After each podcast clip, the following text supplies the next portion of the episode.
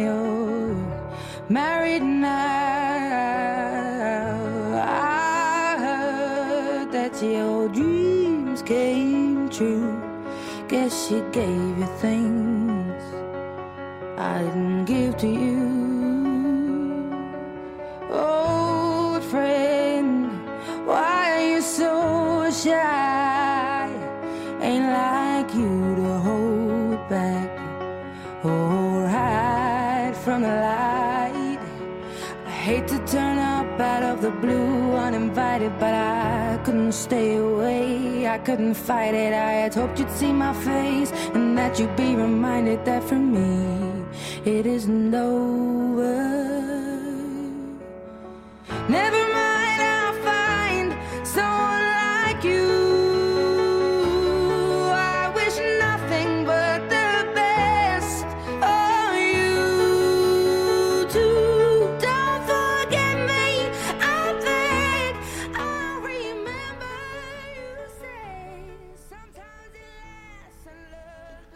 Muy buenas noches a todos. Son las 7 de la noche en punto. Esto es histórico. A la hora que dije que iba a empezar, comencé a hablar.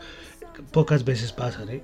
Bueno, buenas noches a todos. Son las 7.01 ya. 7.01 de la noche de hoy, sábado 17 de septiembre del año 2022. Mi nombre es John Torres y este es el resumen de las noticias económicas. Y comenzando de nuevo con música, nuestro recorrido musical que ya lo vamos a terminar. Llegamos ya al año 2011, un año repleto de música, de muy buena música.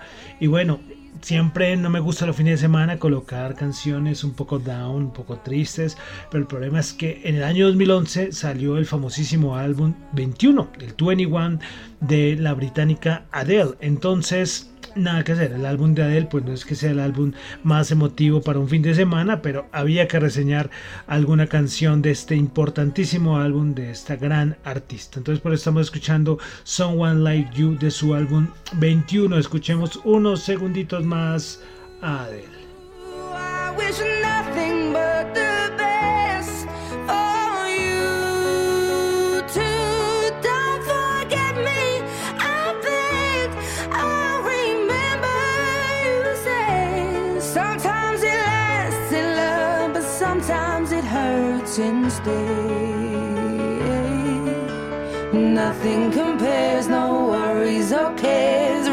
And mistakes, their memories made. Who would have known how bittersweet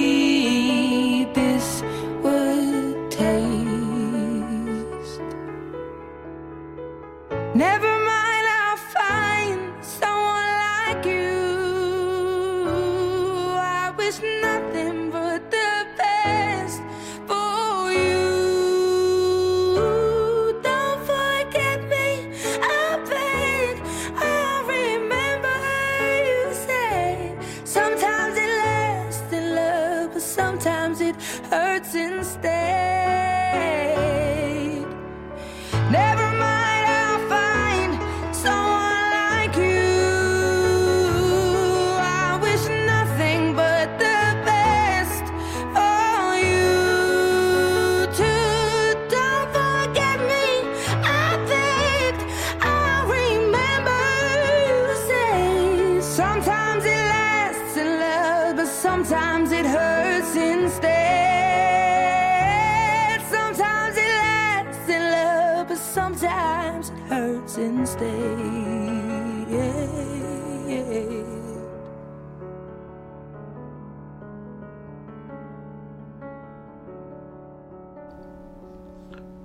Bueno, los fans de Adele no se podrán quejar, casi toda la canción, pero es que nada que hacer, Adele es una mega artista, eh, que hizo historia o ha hecho historia, ¿no? Muy importante y, uno de sus álbumes más famosos. En, ese, en el 2011 ella rompió el mercado de la música con su álbum 21. Bueno, quiero saludar por si al caso hay alguien nuevo llegando al programa, que es muy posible, escuchando por primera vez el, el programa, pues les cuento que que este es el resumen de noticias económicas, pero aunque aquí hablamos de economía en la mayoría del programa, nos gusta la música al principio, al final, a veces solamente al principio, a veces solamente al final, eh, porque nos gusta darle ese toquecito diferente. Pero desde hace unas semanas nos gusta la música, estamos haciendo un recorrido musical desde el año 1922 al año 2022, una o dos canciones por año y ya estamos en el año 2011, ya lo vamos a terminar. Pero bueno, Saludos a los que me están escuchando en vivo en Radio Dato Economía, los que escuchan el podcast en Spotify, no olviden calificarlo, es muy, pero muy importante su calificación. También en Apple Podcast, ahí también encuentran el programa. En Google Podcast, ahí no se puede calificar, pero también muchas gracias si hay alguien escuchando por Google Podcast. Y bueno, Tita TV, estoy ahí cuadrando unas cosas, ya les estaré avisando lo que va a pasar en Tita TV. Bueno, entonces vamos a comenzar con el resumen de las noticias económicas, sábado 17 de septiembre. Y bueno, vamos a comenzar aclarando una cosita que se me olvidaba. Lo que yo comento acá son solamente opiniones personales, no es para nada ninguna recomendación de inversión. Listo, entonces comenzamos con Asia, donde tuvimos datos macro de China. Tuvimos ventas minoristas en China. Se esperaba el 3,3% y subió al 5,4%. Eh, producción industrial china se esperaba 3,8%, aumentó al 4,2%. Datos macro que también acompañan lo que habíamos mencionado hace unos días de la inflación y del índice del precio del productor. Pasamos a Corea del Sur, donde tuvimos dato de desempleo. Tasa de desempleo en Corea del Sur se esperaba 3% en el mes de agosto, terminó en 2,5%. Vamos a Europa, donde tuvimos ventas minoristas en el Reino Unido, se esperaba una caída del 0,5% y se tuvo fue una caída de 1,6%, caída importante. El dato mensual, el dato interanual ya se ubica en el menos 5,4%. Balanza comercial de la eurozona, en, euros. Se esperaba menos 32 billones de euros y fue peor, menos 40 billones. El dato de la balanza comercial, una balanza entonces déficit, deficitaria en el mes de julio.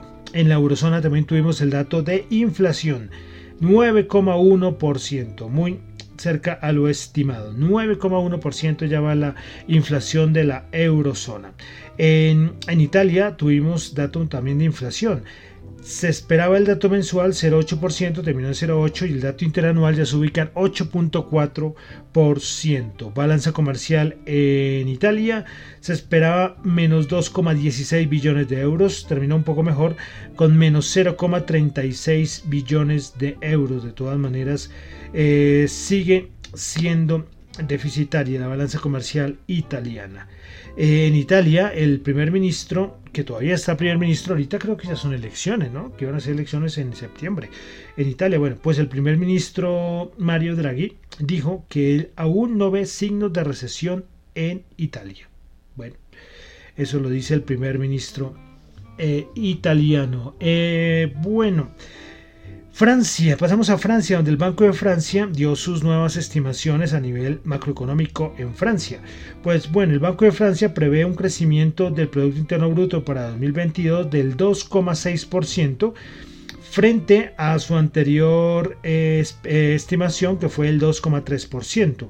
Para el 2023 el Banco de Francia dice que ellos ven un, un rango que estaría entre el 0.8% a menos 0,5% respecto a, lo que cierre el año 2022. Y finalmente, respecto a la inflación, el Banco de Francia dice que ellos ven que la inflación en Francia estaría en el 2022 en el 5,8% y para 2023 estaría entre el 4,2 y el 6,9%.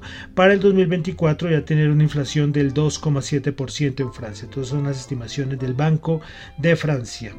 Bueno, ayer el presidente ruso Vladimir Putin dio un montón de declaraciones. Eh, me, gustó esta. Eh, él, él, lo dijo así, textualmente traducido, no tenemos nada que ver con el alza del precio de la gasolina de Europa. Eso lo dice Vladimir Putin, el cual se reunió con el presidente chino ya lo habíamos comentado acá que se iban a reunir, pues se reunieron. Y pues bueno, eh, muy buenos términos la, la, charla, la conversación, el encuentro.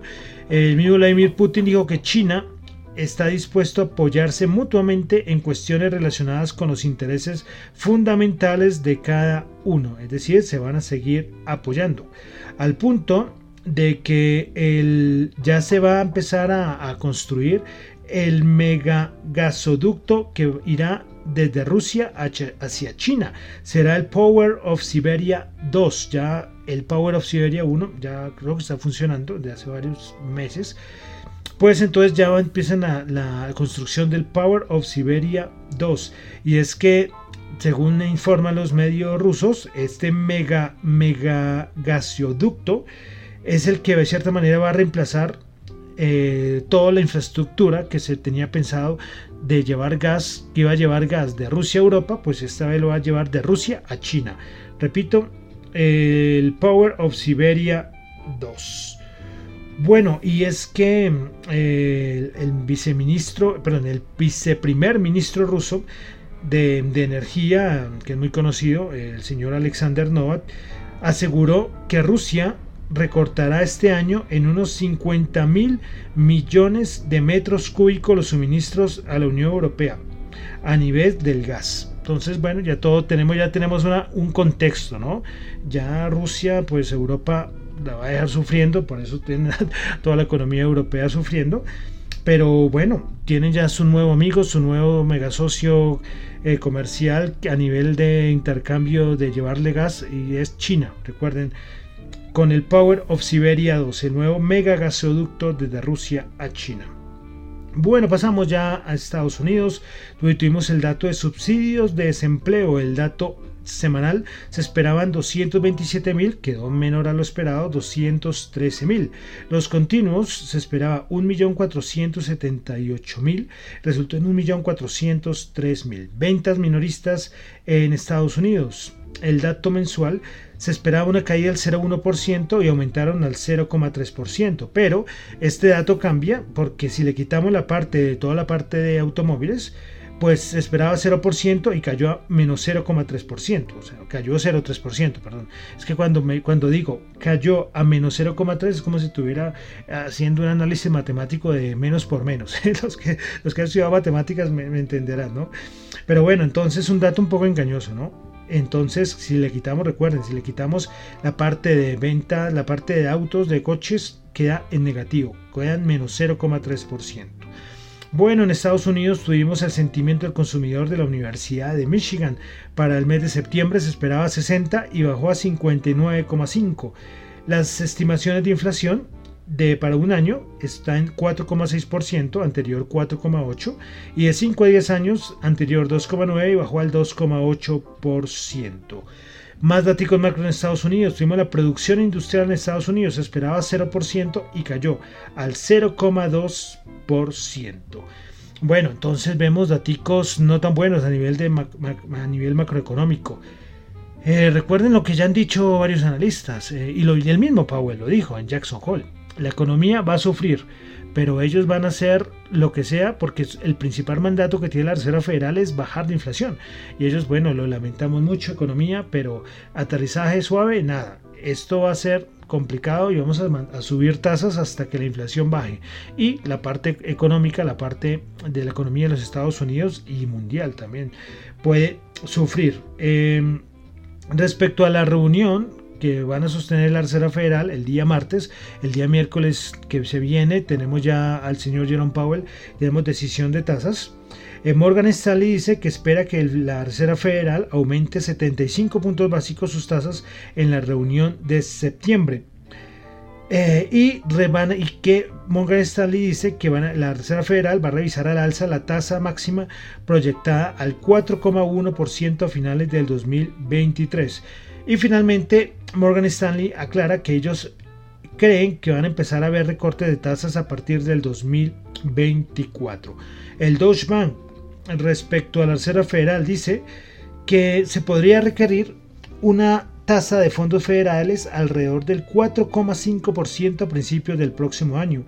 Teniendo en cuenta las consideraciones de gestión de riesgos, es probable que se necesite una tasa cercana al 5%.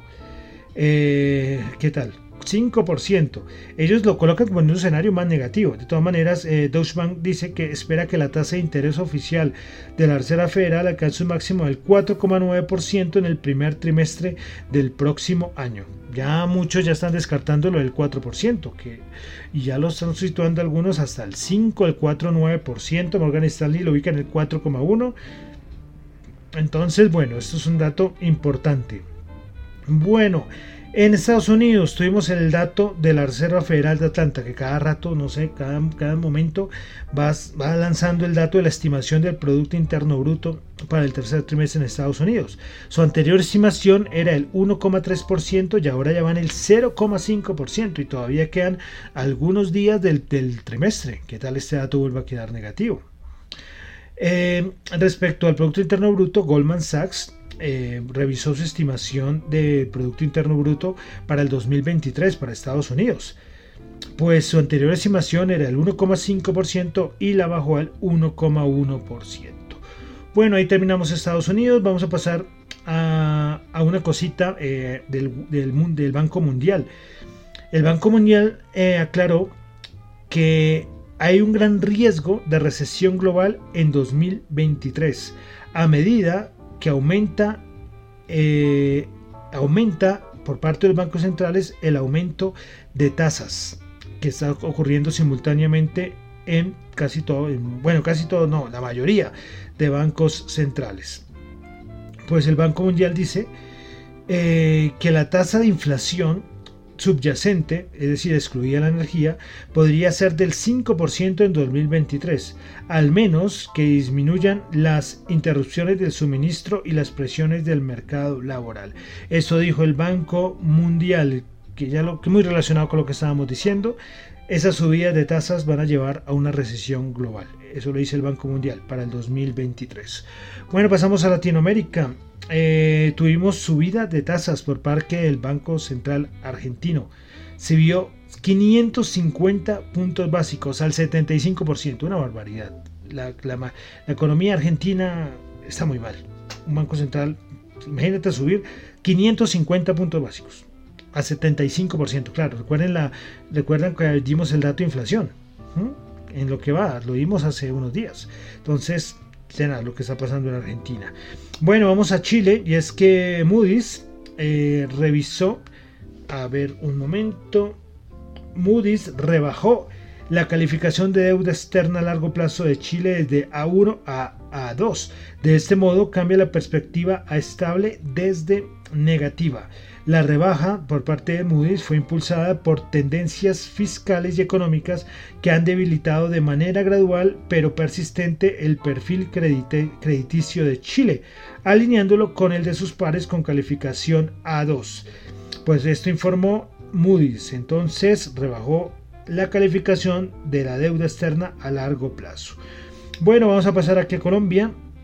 Daticos aquí de Colombia, primero que todo, para el mes de julio, las ventas de comercio y la producción de la industria manufacturera aumentaron 7,7% y 5,2% respectivamente. El Banco de la República mostró, el Banco de la República en Colombia mostró sus, eh, la encuesta, los resultados de la encuesta mensual de expectativas de los analistas. Para septiembre del 2022, los analistas ven que la tasa política monetaria se ubica en el 10,10%, el dólar para el cierre del 2022 estaría en 4.291 y la inflación para fines del 2022 estaría, según esta encuesta, en 11,22%. Bueno, más cositas de Colombia, hielo del Guavio, pues eh, la hidroeléctrica del Guavio anunció que va a restablecer sus operaciones al 100%, eh, luego de que venía operando eh, al 20% por todos los bloqueos que ocurrieron en toda la zona de, de Ubalá, en Cundinamarca. Entonces, eh, buenas noticias, de cierta manera, esto de la hidroeléctrica El Guavio. Bueno, lo otro es lo de la CREC. Pues el día de ayer, el gobierno reveló que se logró un acuerdo para bajar las tarifas de energía aquí en Colombia.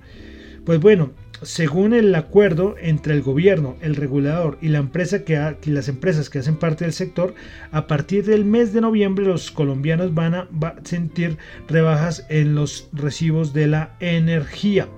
Dentro de dicho acuerdo se establecieron regulaciones que van a permitir afectar positivamente la tarifa de beneficio del usuario, la voluntad de las empresas generadoras y comercializadoras de renegociar los contratos, hacer seguimiento de los acuerdos desde la CREC y el ministro de Minas para que se cumplan y se continuaran, y se continuaran los diálogos.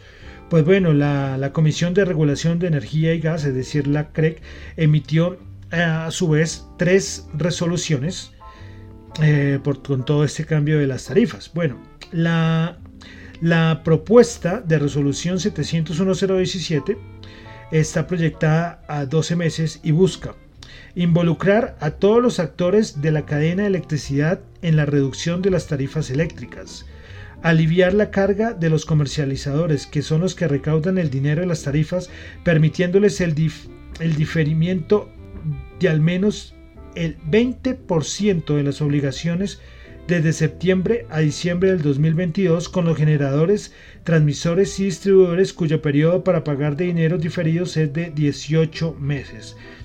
Y por último, renegociar los contratos del mercado regulado entre comercializadores y generadores.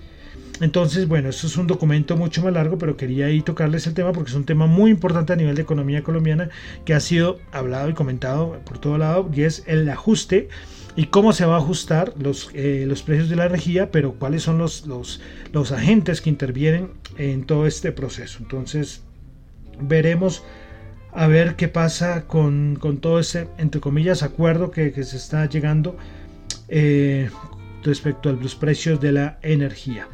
Bueno, entonces ya dejamos ahí Colombia, vamos a pasar ya a la parte de noticias. Eh, commodities, índices, eh, una cosita, comenzamos con un anuncio de Claro Colombia, claro que yo no sé qué porcentaje del mercado tendrá Claro Colombia, pues bueno, y es que Claro Colombia anunció que viene avanzando en el proceso de desmonte de su red 2G, que se espera que culmine en febrero del 2023. ¿Esto que indica? Que los que tienen celulares muy viejitos que solo funcionan en 2G, pues tendrán que cambiarlos así de claro, porque ya no va a funcionar la red 2G y quedaría solamente la red 4G funcionando. Bueno, más cositas, y es que el día de ayer, en un encuentro en Cartagena, el Fondo de Inversión Inmobiliario Gibraltar tocó la campana de la Bolsa de Valores de Colombia y se convirtió en el primer fondo de inversión inmobiliario costarricense en cotizar en el mercado colombiano. Así los colombianos podrán acceder a una nueva opción de inversión y diversificar riesgos por moneda, país y actividad económica. Bueno, eh, y bueno, y finalmente eh, la noticia de FedEx. Esta noticia es ya, no es de ayer, la noticia tiene más de 24 horas. Pues es que FedEx mostró sus resultados financieros, pero eh, de cierta manera dijo, nuestras estimaciones a mediano plazo son horribles. Y FEDEX dijo que espera que la economía entre en una, en una gran recesión. Y no habla solamente de la economía de Estados Unidos, sino de la recesión mundial. Eso lo dijo el gran empresa de transporte de entrega de mercancías FedEx. Bueno, entonces vamos a pasar ya a la parte de mercados eh, ayer tuvimos el gran vencimiento, la, la cuádruple hora bruja, hora bruja, que vence de todo, ocurre cuatro veces al año y ayer fue una de ellas. Un montón de cortos vencieron ayer, pero muchísimos. Es que había cortos, dieron el dato, que estábamos en nivel de cortos eh, parecidos a marzo del 2020. Un montón de cortos. Bueno, volatilidad, como siempre ocurre en estas, en estas fechas. No se puede decir nada ayer no se puede decir nada claro porque toca esperar cómo qué pasa el lunes, el lunes y martes. El problema es que lunes, martes, pero el miércoles tenemos Reserva Federal, entonces tenemos eh, tenemos varia- varias variables ahí en el, en el camino. Entonces, de importancia fue que el SP500 perdió los 3900, todavía no se ha perdido del todo, está en un momento en, un nivel que los puede recuperar tranquilamente, está muy pocos puntos, pero es un nivel muy clave. Porque si los pierde, tocaría mirar ya hacia abajo, a los 3700, algo así. Recuerden que yo sigo pacientemente esperando mis 3550, mis 3600 puntos por esta zona. Eh, aunque Bank of America, ya lo dice Bank of America, que como les digo, le ha atinado a todo.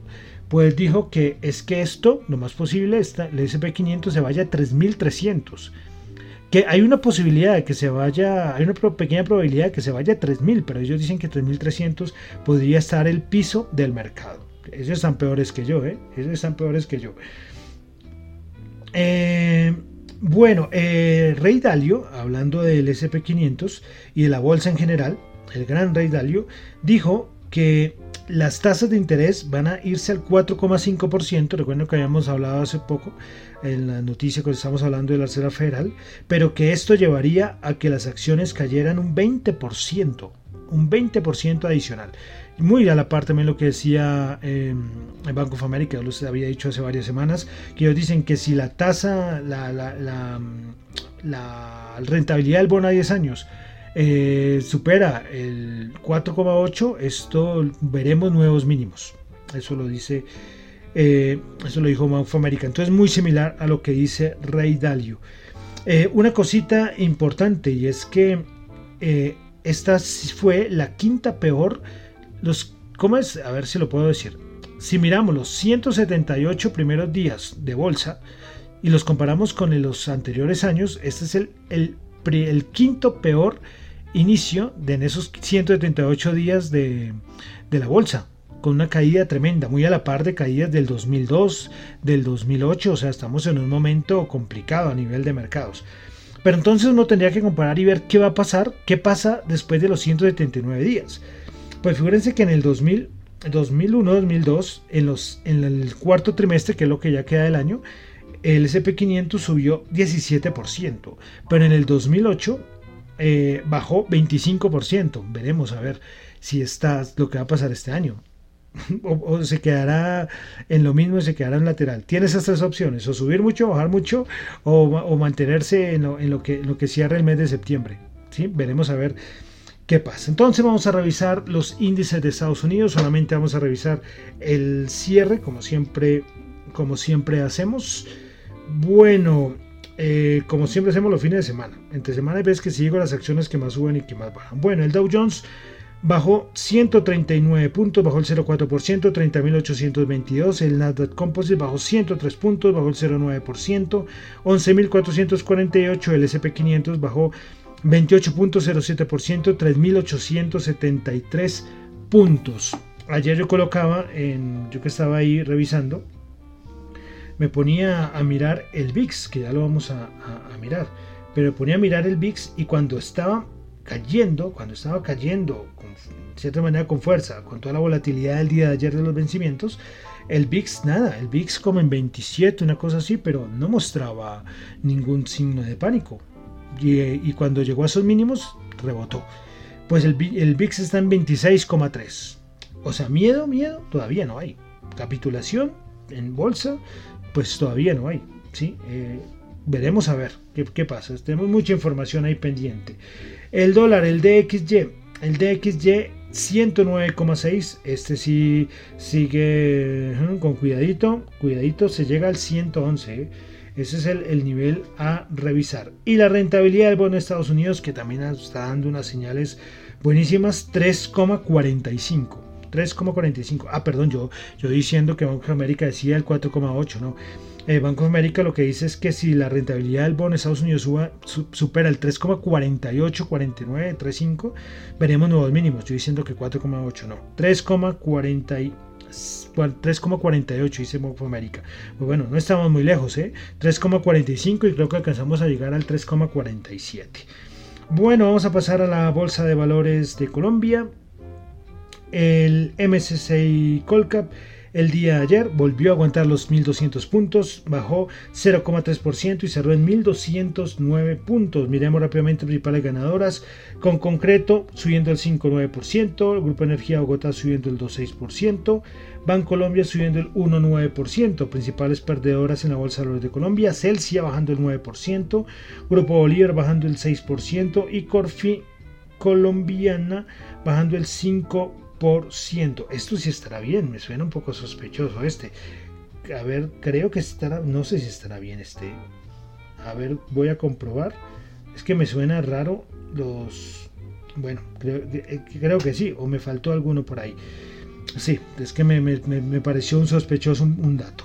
Bueno, vamos a ver cómo terminó los los índices, perdón, los índices no, las materias primas, el oro subiendo 7 dólares la onza, 1684 dólares. El WTI 85,4 subió 0,3% y el Brent 91,5 subiendo el 0,8%. Y tasa representativa del mercado para el día, para el todo este fin de semana, para el día lunes 4.435 subiendo 31 pesos. Y vamos a terminar, como siempre terminamos con las criptos. Bitcoin subiendo el 1,8%, Ethereum subiendo el 2,7%, BNE subiendo el 1,7%, Ripple subiendo el 5,4%, Cardano subiendo el 1,7%, Solana subiendo el 3% y Dogecoin subiendo el 1,8%. Entonces, Así están las criptos en este momento el fin de semana. Ah, bueno, y se dio por fin lo del merge, la fusión de Ethereum, eh, uno de los eventos más importantes de la historia de las criptos hasta el momento. No el más importante, el más importante fue en el 2009, 2008, cuando apareció el white paper, cuando se minó el primer eh, Bitcoin. Eso es, es, el más importante de la historia, porque ahí comenzó todo este mundo. Pero el, el merge de Ethereum, sí, un evento muy importante. Y una cosita, y es que eh, este cambio que, que, pasó Ethereum de, de, minería al proof of stake, a los validadores, eh, espera reducir el en el uso de energía en un 99%. ¿Qué tal? Es que el consumo de energía de los mineros es bastante alto. Bueno, y con eso terminamos el día de hoy con el resumen de las noticias económicas de hoy sábado, recordándoles que lo que yo comento no es para nada ninguna recomendación de inversión, son solamente opiniones personales. Mi nombre es John Torres, me encuentran en Twitter en la cuenta arroba Chu, en la cuenta arroba Dato Economía, para asuntos de la emisora radioeconomía.com y arroba en Twitter arroba datoeconomía R. Y vamos a cerrar con musiquita. Yo les dije que este año 2011 tenía, de verdad, creo que ha sido el año que más hits tiene. O sea, un montón de canciones muy buenas y buscar representativas fue complicado.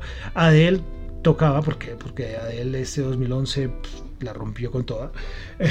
pero, pero a nivel de la música dance y la música electrónica tuvo un momento muy importante en 2011. Es un año, yo creo que el año donde este género se, se apoderó. Sí, de, o sea, aquí en Latinoamérica pues teníamos mucho reggaetón, pero a nivel anglo eh, le fue muy bien a lo que era la parte de música electrónica, dance en el año 2011. Y por eso vamos a escuchar, ya que es fin de semana, pues el caso, vayan haciendo ejercicio, caminando, trotando, eh, además como les digo, como es fin de semana, vamos a escuchar, eh, no es un mix, porque de cierta manera no diría que es un mix, eh, sí, porque es que mix es diferente, pero bueno, vamos a escuchar varias canciones en una. Y es que, como les digo, este 2011 fue tan importante eh, para DJs que vamos a escuchar en el, en la, en la, el siguiente, el siguiente, es que no quiero decirle mix, pero bueno, el siguiente, en la siguiente canción que trae varias por dentro pues está Benny Benassi, está David Guetta, está Calvin Harris, está Rihanna, está Avicii, o sea, es que verdad el 2011 tocaba, o sea, es que eran tantos artistas que este 2011 revolucionaron el género que tocaba meterlos todos. Y por eso entonces vamos a terminar con todo este mix, no quería decir remix, pero ya lo dije con esta mezcla de canciones y artistas de música electrónica y dance. Entonces con esto terminamos el resumen de las noticias económicas del día de hoy. Muchísimas gracias. Yeah, right, picture that with a Kodak. Or better yet, go to Times Square, take a picture of me with a Kodak. Took my life from negative to positive, I just want y'all to know that. And tonight, let's enjoy life. Pitbull, Naya, Neo, that's right.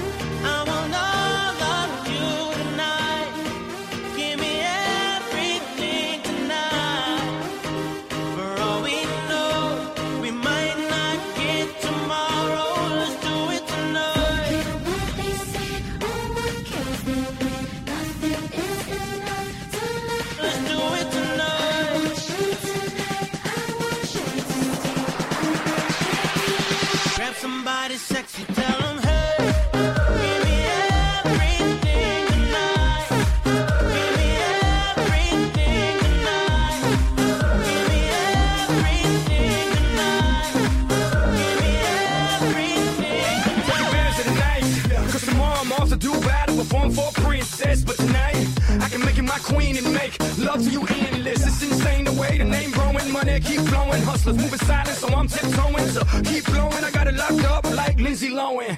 Put it on my life, baby. I make it feel right, baby.